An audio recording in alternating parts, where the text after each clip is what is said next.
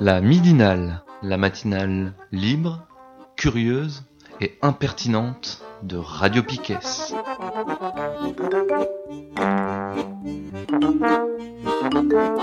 On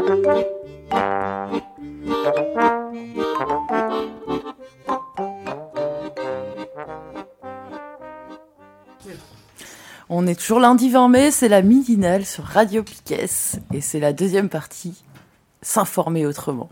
On va commencer par parler de du Rwanda. Et ouais. Le retour de Radio Génocide, c'est ça, On va en parler parce que c'est euh, d'actualité. Hein. Ça fait 25 ans qu'il y a eu le génocide. Et on en parle parce que là, il y a une petite polémique. Quoi On va voir de quoi il s'agit. Alors, il s'agit euh, de, de, à partir d'une déclaration de Raphaël Glucksmann, qui est euh, tête de liste pour la liste PS. on va pas parler des, élections dont on s'en fout. Mais en fait, alors Raphaël Glucksmann, donc je lis la dépêche sur le site de France 24. Donc euh, Raphaël Glucksmann s'est attiré les foudres d'anciens ministres socialistes parce qu'il a tenu des propos euh, qui euh, pointent la responsabilité de l'État français et de François Mitterrand en particulier sur le génocide rwandais. Et du coup, bah, il s'attire les foudres de tous ces anciens ministres socialistes qui sont des Mitterrand idolâtres. On va voir. Alors, euh, ces gens-là, on va dire qui c'est après, ils s'émeuvent de, de, déclarations de Raphaël Glucksmann. La première a été prononcée en janvier. Je cite François Mitterrand a apporté de la manière la plus radicale et la plus abjecte la politique de la France au Rwanda. La seconde euh, déclaration, c'est le 6 avril dernier. Euh, il, a, dit l'ancien président, François Mitterrand, aurait, été, selon lui, complice du génocide au Rwanda. Donc ces déclarations sont qualifiées après donc par euh, les 23 euh, ex-ministres, dont Hubert Védrine, Bernard Cazeneuve, Jacques Lang, Michel Sarras, Elisabeth Guigou, Edith Cresson et Roland Dumas. Voilà pour les principaux les plus connus. Ils ont jugé ces déclarations d'insultes et d'accusations infondées. Alors on voit pas où, sont bien les insultes. Hein. Euh, je sais pas, dire que François Mitterrand est complice du génocide au Rwanda, il n'y a pas d'insulte pour moi. Bref. Mais voilà, moi j'avais envie d'en parler parce que du coup ça permet de rediscuter de ces positions-là, de, ces gens-là, là, Védrine et compagnie, qui sont toujours depuis 25 ans sur la négation de la responsabilité de l'État français, négation euh, des faits en fait, et qui essaye de se réhabiliter euh, éthiquement, politiquement, sur une posture. Quoi Comment remettre en cause la politique française, remettre en cause la francophonie Non, non, non, mais c'est pas bien. Alors eux, ils parlent carrément de complotisme hein, pour dire, euh, pour qualifier les propos qui, avec lesquels ils sont pas d'accord. Alors voilà.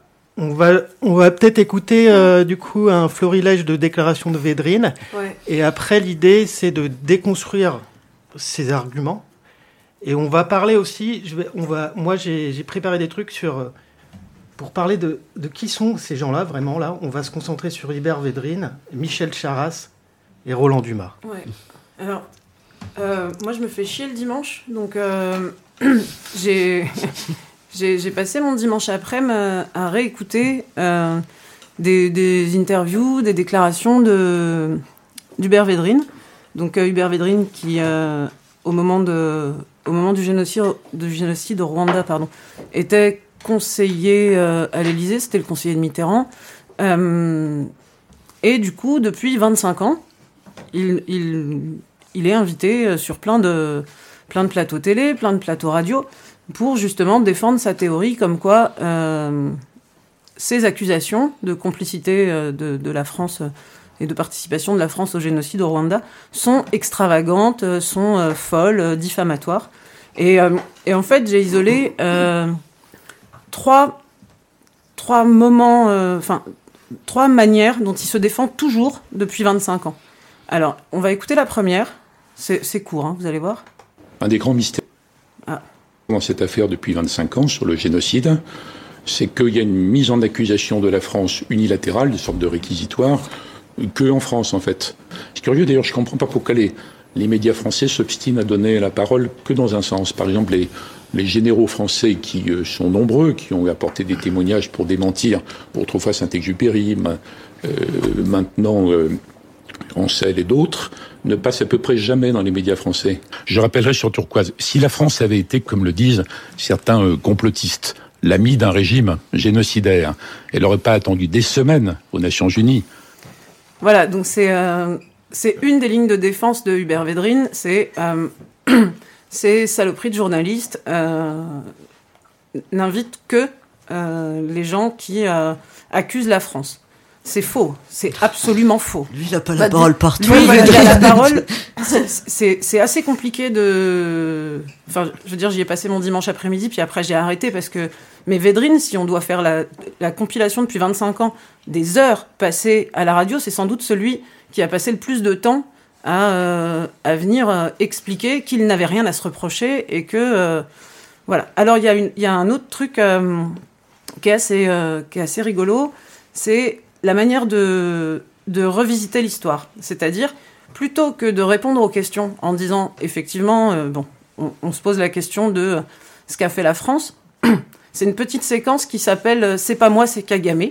Donc euh, Paul Kagame, qui, était, est aujourd'hui le président du Rwanda, mais qui était le leader de, du Front patriotique rwandais.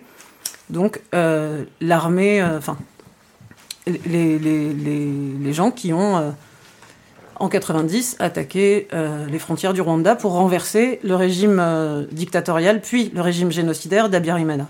Et donc c'est toujours la ligne de défense de la France. C'est en gros, c'est lui qui a commencé. Alors on y va. En 90, il y a une attaque par euh, Kagame, donc à la tête du FPR, et l'armée ougandaise. C'est à partir de là qu'il y a l'engrenage qui conduit par différentes étapes au durcissement effrayant du régime Hutu. Les attaques du FPR, que allait enclencher une guerre civile, personne n'imaginait que ça prendrait les proportions du génocide, mais la volonté de ce petit groupe de prendre le pouvoir par la force, parce qu'il représentait euh, tout de suite de l'extérieur, 3 à 4 donc en créant le chaos que le FPR posait comme condition, parce qu'il voulait prendre tout le pouvoir en fait, que qu'on ne reste pas. Comment le FPR depuis l'Ouganda avait déstabilisé volontairement le Rwanda pour avoir après un, des prétextes légitimes à intervenir? Voilà, donc ça c'est euh, ça c'est une séquence, euh, c'est facile quoi, comme euh, comme manière de, détourner l'attention. Védrine, il parle souvent d'écran de fumée, comme quoi on montre la responsabilité de la France parce que en fait. il accuse toujours, hein, il accuse toujours Kagame de, de monter de toutes pièces des accusations contre la France pour justement pas assumer ses propres responsabilités. C'est ultra grave. Ce qu'il dit dans, dans cette séquence-là, c'est des, c'est des, interviews qui datent euh, entre 98 euh, et, euh, et aujourd'hui. Hein, il y, a des, interviews là qui ont deux mois, même pas trois semaines. il continue de, dire, enfin, je sais pas, vous avez entendu quoi. C'est parce que le FPR a attaqué les frontières que il y a eu un génocide. Et, si on le fait en raccourci, c'est la faute du FPR. Ce qui est faux. Enfin, je veux dire, les, massacres avaient déjà lieu.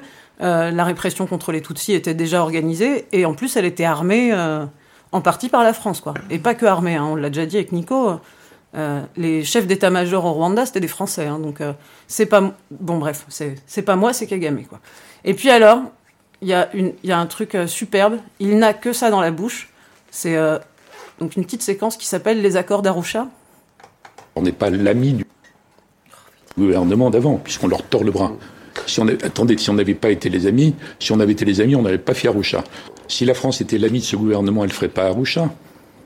Arusha, c'est d'imposer un compromis, un partage du pouvoir. À quel moment la France se comporte en ami de ce gouvernement dont on tord le bras?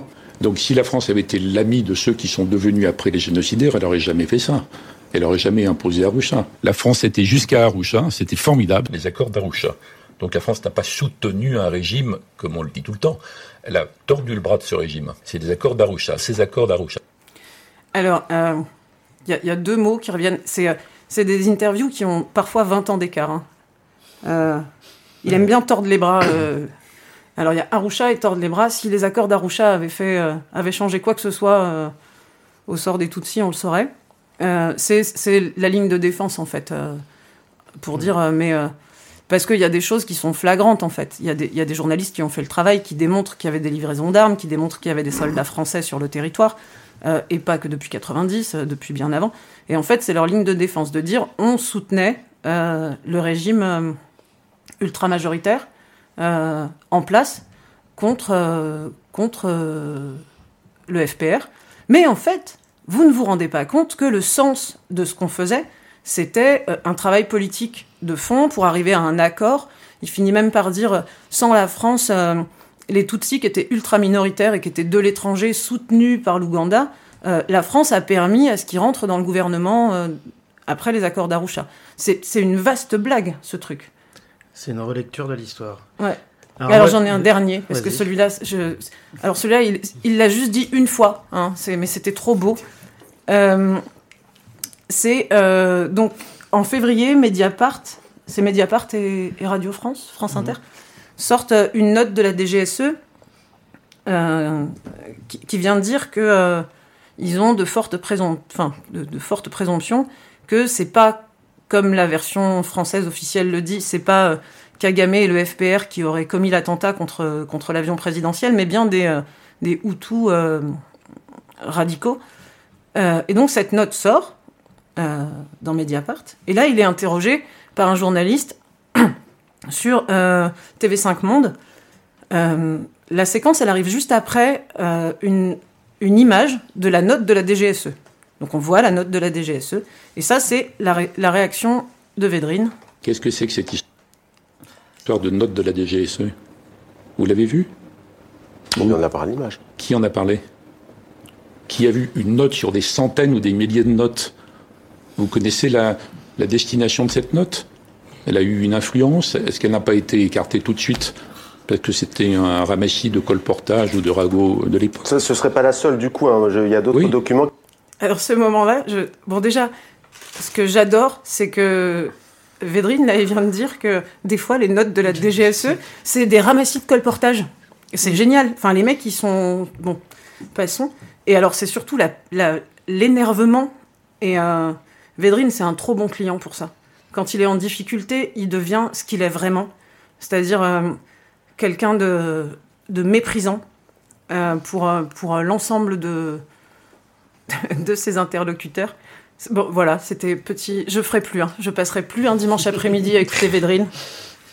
alors moi, j'enchaîne. En fait, en fait, ce qui est dingue dans cette histoire, c'est que depuis 25 ans, en fait, il y a une espèce de de groupes de, de, idolâtres de Mitterrand qui euh, essayent de nous persuader que la France a bien agi, a agi dans le bon sens euh, au cours de ces années-là qui ont mené euh, au génocide. Alors, donc je vais parler d'Hubert Védrine, Michel Sarras et Roland Dumas. Il y a un lien en fait dans trois hommes, plus que leur parcours au PS, etc. Il y a un lien encore actuel, c'est que tous les trois font partie de l'Institut François Mitterrand. Hubert Védrine, c'est le président de, l'Institut de François Mitterrand. Michel Sarras, il a été vice-président de l'Institut. Je crois qu'il l'a quitté récemment. Roland Dumas aussi a été à un moment président de cet institut. C'est un institut à la gloire de Mitterrand, à la mémoire, euh, les grands discours, etc. Il y a des archives en fait dans, dans cet institut et euh, on va y revenir. La question d'archives, elle est importante. Mais juste qu'il y a un lien en fait hein, entre ces trois gars là qui ont signé, qui veulent faire euh, pression sur les déclarations de Glucksmann. Ces trois figures de la, France-Afrique mitterrandienne. Hein. Donc ils ont tout intérêt à que la vérité ne, sorte pas.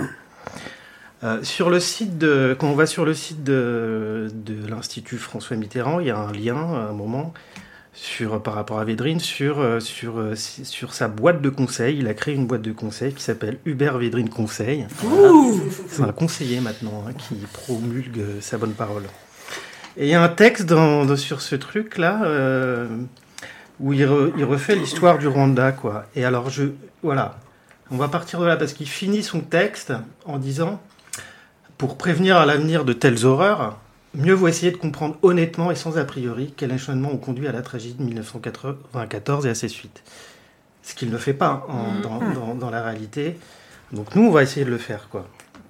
Donc on va partir bah, de soi-disant cette opération turquoise, opération humanitaire, qui aura arrêté le génocide, qui aurait, en plus avec l'idée de ce qu'on a entendu là avant et de ce qu'a dit Steph, que le, gouvernement français était plutôt dans la position de, de comment dire d'apaiser le conflit entre le, le régime d'Abiyarimana et le, FPR.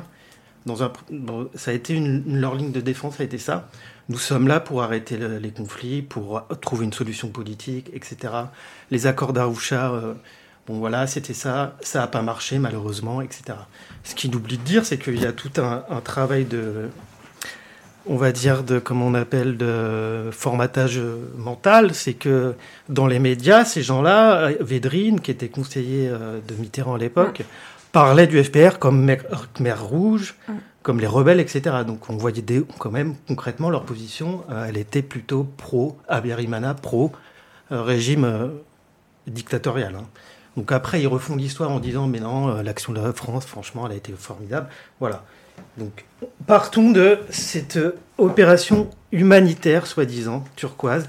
Et là, je vais m'appuyer sur euh, le livre La France-Afrique de François-Xavier Verschave, donc, euh, qui était président de Survie. Survie, qui est une organisation qui existe encore et qui se bat contre les, contre les opérations dégueulasses de la France-Afrique, qui continuent, hein, qui, ont, qui évoluent, hein, mais voilà. L'opération, je cite de le bouquin de, François-Xavier Verschave, La France-Afrique, le plus grand scandale de la République. Voilà ce qu'il dit sur l'opération turquoise. L'opération turquoise fut un formidable trompe-l'œil. La Libye humanitaire ne trompait que les caméras, les caméras complaisantes. Le corps expéditionnaire français était équipé de véhicules blindés pour le combat. Il s'avéra souvent incapable de transporter et sauver les survivants Tutsis qu'il découvrait. Drôle d'opération humanitaire. Hein, ça a été une opération pour sauver les ressortissants français et pour sauver les dignitaires du régime génocidaire. Voilà. Alors après, ce qui est, ce qui est grave, parce qu'il euh, est toujours en train de nier aussi euh, euh, les faits matériels. Alors, il a reconnu il y a quelques années qu'il y a eu, eu des livraisons d'armes. Pendant le, les, le, génocide, qu'il y a eu des livraisons d'armes derrière par, le, par les réseaux france-africain par l'État français, en fait. Hein. Alors qu'il y avait un embargo, bon, bref. Il a reconnu des bouts d'élèves qui avaient, euh, qui avaient ce, trafic d'armes, mais en disant, mais en fait, les armes n'étaient pas pour le génocide. Alors qu'il y avait des appels au génocide, où le génocide se passait. Euh, et puis tout ce qu'on a parlé avant, c'est que l'armée euh, rwandaise a été formée, équipée par l'armée française, etc. Donc voilà. Mais ça, c'est un truc d'enfumage aussi, parce que euh, quand il dit. Euh, les médias sont assez complaisants là-dessus. Enfin, pendant à ce moment-là. Quand il dit euh, les, les, armes, les armes livrées par la France n'ont pas servi au génocide, la preuve, dans, dans, les villages, les gens se sont entretués à la machette. Ça, c'est un, c'est un montage de ce qui s'est passé vraiment. Parce que quand on écoute les témoins, quand on va regarder des documentaires, euh, en fait, c'est pas vrai. Effectivement, il y a eu ça. Mais il n'y a pas eu que ça. Il y a eu aussi euh, toute l'armée euh, du, régime rwandais qui arrivait d'abord avec des blindés, avec des mitraillettes, avec des grenades. Et si, bien sûr, les armes françaises ont servi au génocide. Mais ça, dans les médias, on n'en parlait pas, parce que c'était plus facile pour mettre à distance de dire que c'était des, des, sauvages qui étaient en train de se découper à la machette. Ouais. Et après, dans les faits, en fait, qu'est-ce qui se passe? Euh, Donc voilà, euh, l'État français, euh, l'État-major français et du coup la cellule secrète de l'Élysée a formé, a armé le régime génocidaire, mais pas seulement avant, pas seulement pendant, mais après jusqu'en 96. Parce que qu'est-ce qui se passe en fait en 94, à la fin du génocide? Il y a un cordon humanitaire qui est créé pour évacuer la population vers le Zaïre. Euh, l'État français, en fait, va continuer jusqu'en 96 hein, à armer les, dignitaires euh, Hutu Power qui se sont réfugiés euh, à Goma en particulier, mm. donc à la frontière Zaïre-Rwanda. Et en fait, quand on lit, des, quand on lit des notes de la DGSE et puis les notes de travail de, de journalistes, d'historiens spécialisés dans l'Afrique, euh, en fait, il y a les faits sont là, quoi. Les preuves sont là. Et les preuves, on peut les retrouver dans, le, dans, le, dans la commission euh, parlementaire. Hein. Ils ont zappé plein de trucs vraiment trop gros. Ils ont fait disparaître des preuves, etc. Mais en fait, on, peut les, on les trouve là. Hein. C'est euh, d'ailleurs sur le. Si vous cherchez commission parlementaire qui laisse, donc de 98, il y a, y a, tout. Hein. Il y a l'ensemble des, des, documents. on peut y accéder, quoi. C'est toutes les annexes. Bon, après, c'est des centaines et des centaines de pages, mais, mais n'empêche que les éléments, tous les éléments sont là, quoi. Voilà. Et tous les éléments de comment on vend les armes, comment ça, ça passe par des transferts d'argent, euh, par des banques, euh, bon, par la BNP, euh, par Crédit Lyonnais, enfin voilà. Roland Dumas. Alors, ouais. On va finir sur Védrine, mais je vais parce que c'est compliqué, hein, c'est complexe. on en a, mais je pense qu'on en a bien parlé déjà pendant tout ce qu'on, le travail qu'on a fait sur le Rwanda. Peut-être qu'on y reviendra. Parce que là, là, je parle du coup de la suite un petit peu des conséquences. Euh, je vais m'appuyer sur, euh, sur encore sur la France-Afrique, de déclaration de Jean-François Bayard, qui est un africaniste français. Alors à l'époque, il, était euh, conseiller au Quai d'Orsay. Hein, donc il sait tout ce qui se passe, il reçoit les télégrammes diplomatiques, etc. Il est très très critique de ce qui se passe, mais il est au cœur du, au cœur du truc, quoi. Il voit tout, euh, il voit tout ce qui se passe, il voit toute la constitution par euh, cette cellule secrète de, euh, du soutien au régime génocidaire. Et alors, voilà ce qu'il raconte un moment. Donc sur, sur ce fait, en fait, ce qui est intéressant là, c'est que concrètement, on a la preuve qui vient contredire tous les discours de Védrine et, des autres. Hein. On a la preuve de la complicité de l'État français, mais pas seulement avant, pendant, ah, ça continue après. Voilà ce qu'il dit. En 95, voilà ce qu'il dit. Il faut savoir que l'armée française a une autonomie à peu près complète sur le terrain en Afrique, et cela de la façon la plus légale qui soit. Il y a toute une circulation d'argent qui relève de certaines lignes budgétaires reconnues par le Parlement et qui n'est pas contrôlée. Cet argent sert à financer des opérations dont nous n'avons pas la moindre idée. Et de ce point de vue, la tragédie de 94 n'a rien appris aux décideurs français. Au moment où la France était éclaboussée par la tragédie du Rwanda, le ministère de l'Intérieur et toute une série de services français apportaient leur soutien à l'armée soudanaise pour écraser la rébellion du Sud-Soudan. Donc ça continue. Ça s'exporte en fait, hein, euh, leur, soutien au, régime dictatoriaux. ils, ont ils ont réhabilité Mobutu pour qu'il aient, le soutien de Mobutu, qui était, une puissance euh, forte, hein, c'est le Zaïre juste à côté du Rwanda, pour après appuyer les, génocidaires en fuite, pour essayer de reconquérir le Rwanda. C'est ça en fait la ligne politique de l'État français. Hein. voilà. Donc, euh, il nous en fume sans arrêt, hein, et voilà. Alors, bon, je me perds un peu dans ce que je veux dire. Mais voilà, bon, les, faits sont là, les preuves sont là, etc.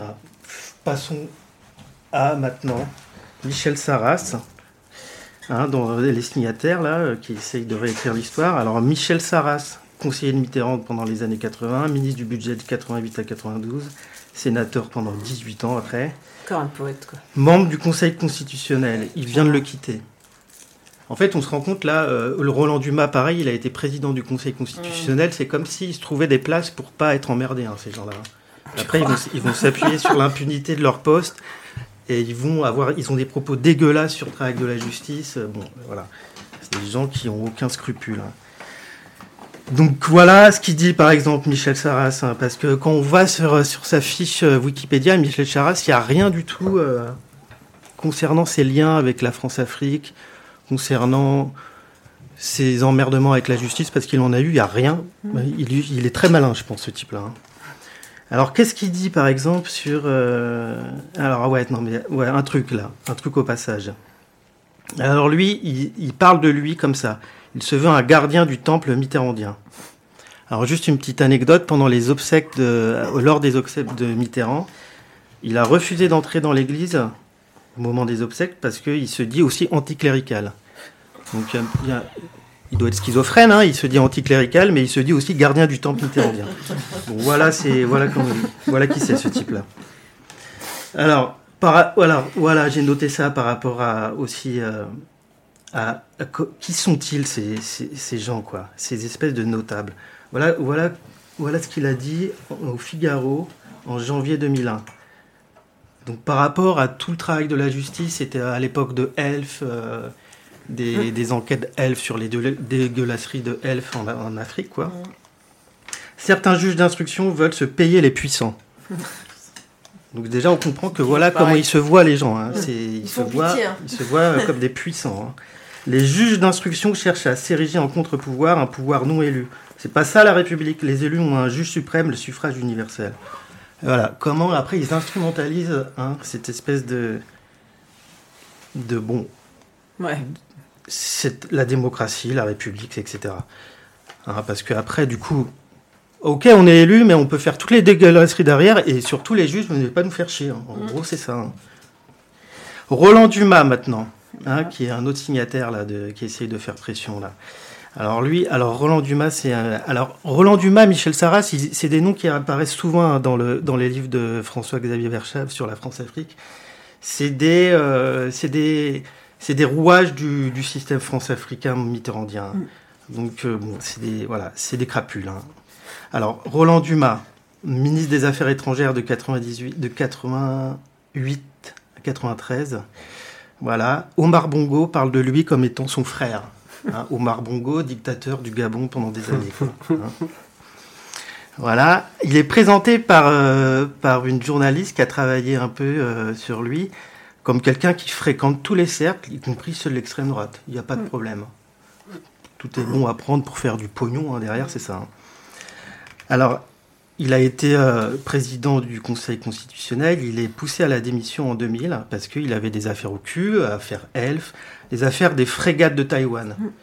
On va pas rentrer dans les détails, mais c'est des histoires de commission, rétrocommission par rapport à des ventes d'arbres, etc. Il a réussi à être reconnu innocent. Bon, je pense que avec des pots de vin, on arrive à tout, quoi. Mais il a d'autres affaires au cul quand même où il s'est bien fait avoir. Voilà pour situer le personnage. Hein. Hein, il a été quand même condamné en 2007 à 12 mois d'emprisonnement avec sursis pour euh, une histoire de complicité, d'abus de confiance dans le cadre de succession du sculpteur Alberto Giacometti. Oui, il est partout. Il est partout, ce gars-là. Donc c'était juste pour, euh, pour dire ça, quoi, sur, euh, sur ces, ces gens qui veulent refaire l'histoire et qui se targuent de l'honneur de la France, etc. Et qui surtout, ouais, mentent impunément de leur, de leur, euh, de leur poste de notable, etc. Voilà, de, voilà ce qu'ils font, voilà ce qu'ils ont fait dans leur vie, voilà d'où ils viennent. Et donc c'est sûr, ils ont tout intérêt à taire et à cacher les choses et, voilà, et à présenter tous les adversaires, tous leurs opposants comme étant, euh, je ne sais pas, complètement fous ou euh, incohérents, etc. C'est le, journaliste Benoît Colomba, qui, a pas mal bossé avec David Servenet sur sur la France-Afrique, sur le Rwanda, qui, euh, disait la, semaine dernière qu'effectivement ces gens-là ont, tout intérêt à, mettre plein d'écrans de fumée parce que d'abord ils jouent leur trace dans l'histoire et que vu comment ils se considèrent eux-mêmes, c'est hyper important.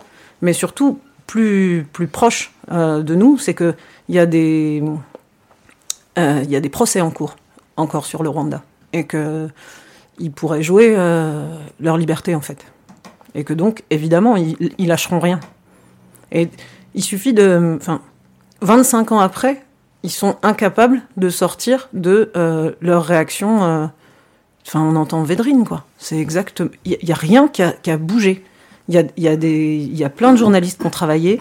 Il y a eu des rapports d'enquête, il y a eu plein de choses. Védrine ne change même pas les mots qu'il utilise pour se défendre. C'est, il est figé, quoi. Et il a intérêt à l'être. Voilà. Ouais, juste un truc, j'ai parlé des archives, parce que là, il y a, y a, Macron qui a lancé une commission d'historiens sur euh, la Alors, ouais. Bah, en fait, euh, il y a une commission là qui est, qui est lancée par Macron euh, sur ouverture des, des, archives avec des historiens. Cette commission, elle est déjà ultra contestée parce que les, les historiens, chercheurs aujourd'hui qui sont spécialistes de la question ont été écartés de, de la commission. Stéphane Audouin-Rousseau et Hélène Dumas. Hélène Dumas, c'est euh, donc euh, professeur euh, l'école des hautes études en sciences sociales qui a soutenu une thèse qui est publiée, qui est un livre génial qui s'appelle Un génocide au village. Ces deux-là, qui sont les spécialistes, les spécialistes en France, n'ont pas été. Et ces deux-là, et Jean-François Bayard, spécialiste de l'Afrique aussi, à l'époque du travail de la commission parlementaire, ont été écartés aussi. Ils n'ont pas été entendus comme témoins poser la question de pourquoi, alors que voilà, il savait de quoi il parlait. Non, mais juste sur la question des archives, l'Institut François Mitterrand a des archives personnelles de, de, Mitterrand. Hubert Védrine, il dit, bah, en fait, ces archives-là, euh, il n'y a rien d'intéressant, euh, voilà. Et puis c'est des archives personnelles, bon, qui ne doivent pas intéresser la justice, etc. Et puis j'ai pas de pouvoir pour les faire ouvrir. Et après il y a du lobbying en fait depuis sur des années pour passer des lois pour interdire l'accès aux historiens puis aux citoyens à, ces archives-là. Voilà. On reparlera un de ces quatre euh, sur, euh, sur euh, le Rwanda parce que là il y aurait encore plein de choses à dire en fait sur, sur, sur l'après-Rwanda, sur les conséquences en termes de justice, sur le travail des témoins qu'il y a eu, sur le travail artistique aussi, hein. mm. sur aussi, comme on appelle, la Cour internationale de justice. On, là, il y a aussi beaucoup de choses à dire parce que Védrine, il parle de ça aussi. On voit aussi, en fait, et puis les faits sont là, qu'il y a eu un lobbying de la France, de l'État français, pour ne pas créer cette Cour internationale de justice. Bon, voilà. On, en, reparlera dans la saison 5 de la Midinale. Mm. ça, ça, a l'air de te réjouir. Ouais, ouais, ouais, ouais. Vraiment, je, suis en train d'imaginer le Conseil constitutionnel avec tous ces gros euh, dégueulasses, dégueulasses qui parlent. Euh, enfin, c'est censé parler d'éthique, non euh, Conseil constitutionnel. c'est eux qui sont, c'est eux qui sont les, les, garants des institutions. C'est ça. On est bien barré. Hein. Ouais. Ok. Bien. on passe à un deuxième sujet. Ouais, rapidement. Et puis c'est plus, c'est vachement plus léger. Ok. C'est. Euh, euh, j'ai pas l'habitude de, de, faire de la promotion pour euh, les pour les actions ultra subventionnées par toutes les institutions de la ville de Brest. Sauf que vendredi, je suis allée au Macorlan. Mhm. à la soirée Machin Machine organisée par la géniale association Assomniac. et je suis tombée de ma chaise. J'ai vu un concert alors, un concert d'un gars qui s'appelle François Joncourt, euh, autrement appelé Point, euh, accompagné euh, par une danseuse qui s'appelle Caroline Denos. Et en fait, c'était absolument génial. Et là, j'ai commencé à regarder un peu. et ce, concert de, Joncourt, donc, c'était un test, une, première, quoi, une tentative devant un public pour tester un, un, concert qu'il donnera dans le cadre d'un projet qui s'appelle Sonar. Alors qu'est-ce que c'est que cette chose? Donc c'est un projet sur du très long terme. C'est plusieurs mois de travail qui euh, de l'art, donc euh, la vidéo, du son, euh, on va voir des arts plastiques aussi, et de la recherche scientifique.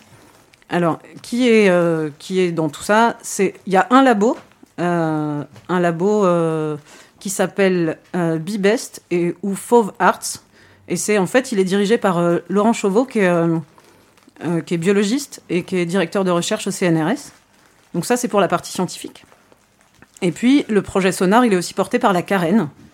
Et ils embarquent avec eux plein de gens, plein d'institutions, donc Océanopolis, Astropolis, Kutch, Passerelle et les ateliers des Capucins. Euh, l'idée, c'est quoi? L'idée, c'est de faire travailler trois artistes, trois, euh, trois gars qui bidouillent du son, euh, dans le but de mettre en son, mettre en scène la recherche scientifique. Donc les trois artistes, c'est Maxime Dangle, François Joncourt, dont j'ai parlé, donc point, et Vincent Malassi. et en gros, Laurent Chauveau, il explique que donc c'est de la biologie marine, hein. il explique que euh, les fonds marins produisent des sons tout le temps, la faune et la flore, et que ces sons peuvent renseigner de euh, la qualité des écosystèmes. Et que du coup, euh, c'est hyper important de, prendre ces sons, mais que c'est assez difficile pour les scientifiques de rendre ça visible, compréhensible. Et que du coup, l'intervention de ces trois artistes, ça va venir créer euh, des conditions euh, particulières, hein, parce que c'est de l'interprétation en fait. Ils vont... Mais en tout cas, ça va donner une autre porte d'entrée à la recherche scientifique. Alors, le projet Sonar, là, il est, euh, en cours. donc François Joncourt, au Macorlan, donnait son, son, premier concert vendredi. Encore une fois, c'était vraiment génial. Enfin, je pense qu'il y, y, a des vidéos qui ont été tournées, elles vont, elles vont sortir. C'était super beau. Mais c'est un projet qui a commencé en, décembre Et il y a déjà plusieurs vidéos qui, qui tournent. On, va, on va écouter en fait les deux vidéos. Les deux vidéos ont été réalisées par Kristen pour Canal Tizef, donc ça aussi, hein, c'est cœur. Et il y a eu une première résidence avec des premières prises de son, et puis une rencontre aussi entre les artistes, parce qu'ils ne se connaissaient pas, euh, et les scientifiques. Et puis il y a une deuxième résidence qui a eu lieu en février euh, et qui a donné lieu à un travail de Joncourt et Malassi avec euh, la fac des beaux-arts à Brest, donc un workshop autour, de, autour des sons qui ont été pris. Et tu, tu, lances les sons. On va écouter les, les, deux, ces deux petites vidéos de, que vous trouvez facilement et qui expliquent en fait le projet. Ils l'expliqueront mieux que moi.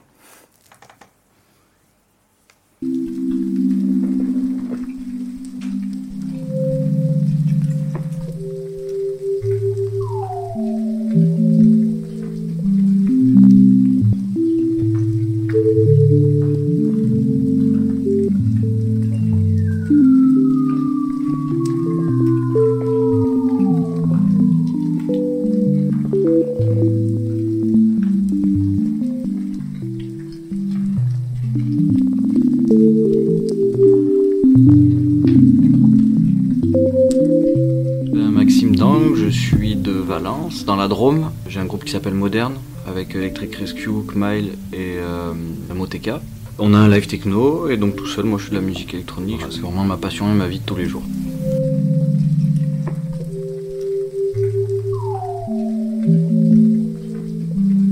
Moi, je m'appelle Laurent Chauveau, je suis euh, un biologiste marin. Mon métier, c'est de faire de la recherche fondamentale sur le fonctionnement des écosystèmes côtiers. Et je travaille pour le compte du CNRS, les raisons pour lesquelles on s'intéresse au son euh, viennent du fait que on a d'abord utilisé la coquille Saint-Jacques, ici en Rade de Brest, comme euh, une archive environnementale qui enregistrait la température de l'eau de mer, qui enregistrait euh, les variations de son environnement. Et on s'est intéressé de fil en aiguille aux différents crustacés, aux crevettes, et pour découvrir que tous ces animaux font du bruit et qu'on pouvait utiliser les sons émis par ces animaux comme des indicateurs de la qualité d'un environnement côtier. Et euh, de là, on a basculé vers un mariage entre la science écologique avec euh, l'art musical ou les arts musicaux.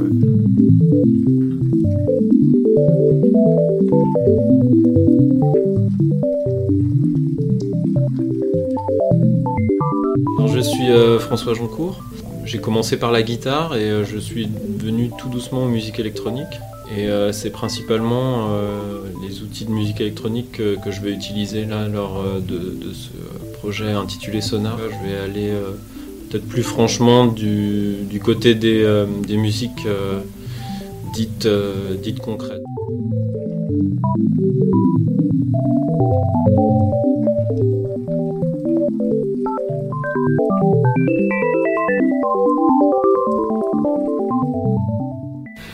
M'appelle Vincent Malassi, je suis musicien, compositeur et euh, j'ai un travail également photographique. Je me suis intéressé très rapidement à la musique concrète et euh, électroacoustique. J'ai un travail musical euh, qui est un peu basé sur des textures sonores que je, cherche à tendre, point névralgique entre le bruit, la dissonance et la mélodie. C'est ce qui m'intéresse. Et d'emmener des gens transformer ces sons qui sont concrets à chercher des harmonies et des mélodies dans ces sons assez bruts. Et après, voilà, le, résultat final, souvent, quand on écoute les sons, c'est un peu un voyage, des paysages sonores, c'est ce qui m'intéresse.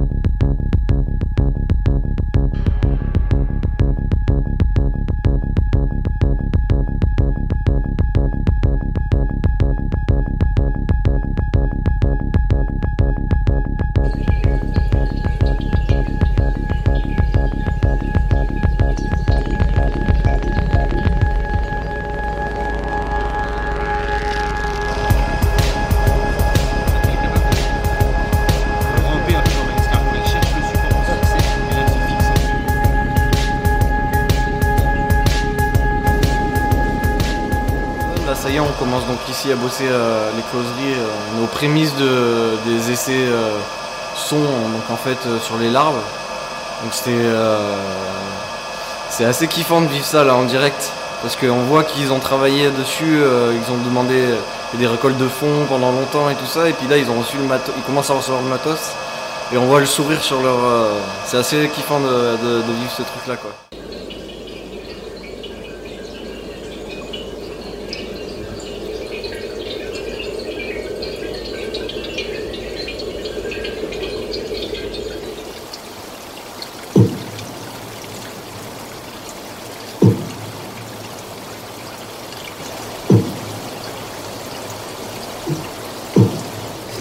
Qui sont un peu, euh, pour nous c'est des terrains de jeu quand on est ici, euh, voilà, c'est super photogénique, il y a plein de sons très intéressants. Donc on va pouvoir essayer des choses euh, assez expérimentales, mais bon, ça va donner.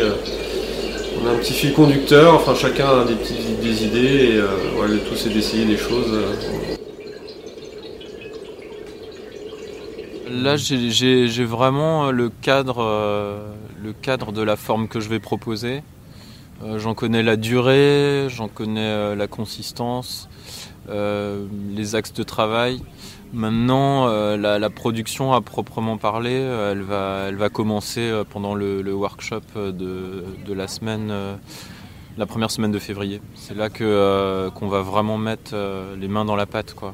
Là, pour l'instant, c'est beaucoup d'idées, beaucoup de, de matière accumulée, mais pas de réelle production encore sonore. Et ça va, ça va commencer.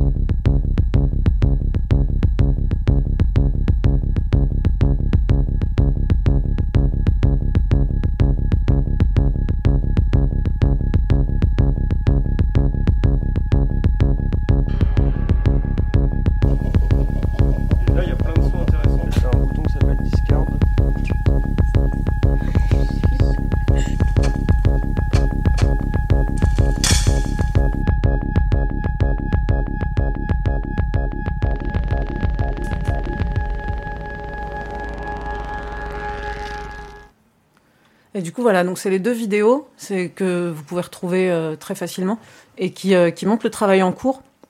C'est assez rigolo, euh, enfin rigolo. C'est assez intéressant de les, les, voir bosser ensemble. Il faut imaginer donc ces trois musiciens qui sont pas du tout formés à la recherche scientifique, qui se retrouvent dans des endroits ou enfin sur un bateau. Quand on entend, c'est une sortie en mer, ça plonge, donc ils vont enregistrer tout ce qui se passe sur l'environnement du bateau, les sons de flotte, et puis il faut aussi imaginer les scientifiques qui partent sur, sur des missions. Par exemple, il y a donc Laurent Chauveau là était en, en, février ou en mars sur une mission en Arctique et il avait des consignes d'enregistrement de son par un des musiciens.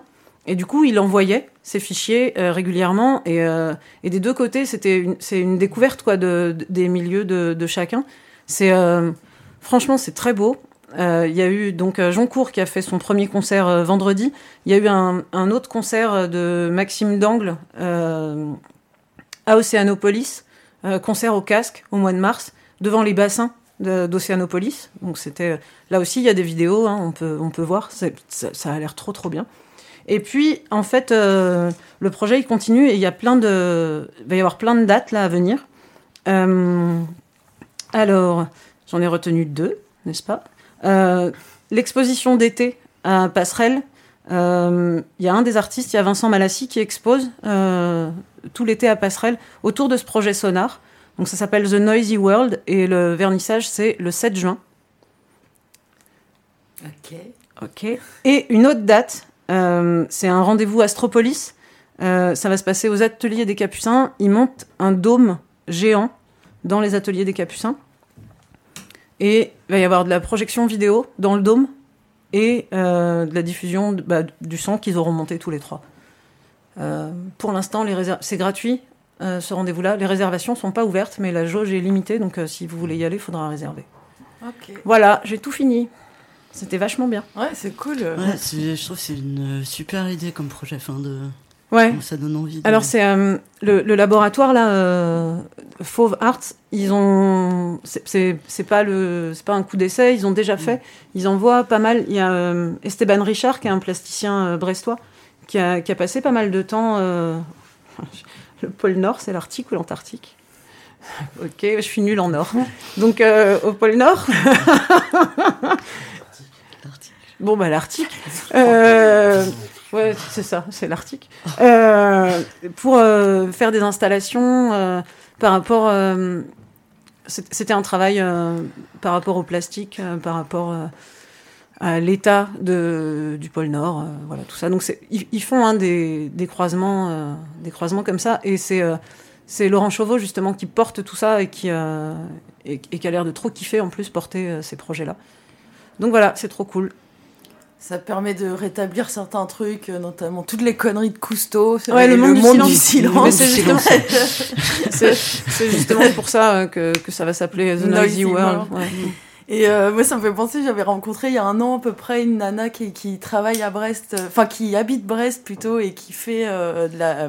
Elle, elle, est dans la recherche et elle enregistre justement, elle plonge et elle enregistre. Et elle disait que c'est, ça permettait aussi de d'aller dans des grandes profondeurs en fait, prendre des sons là où on peut pas vraiment plonger pour le coup et observer tout ça.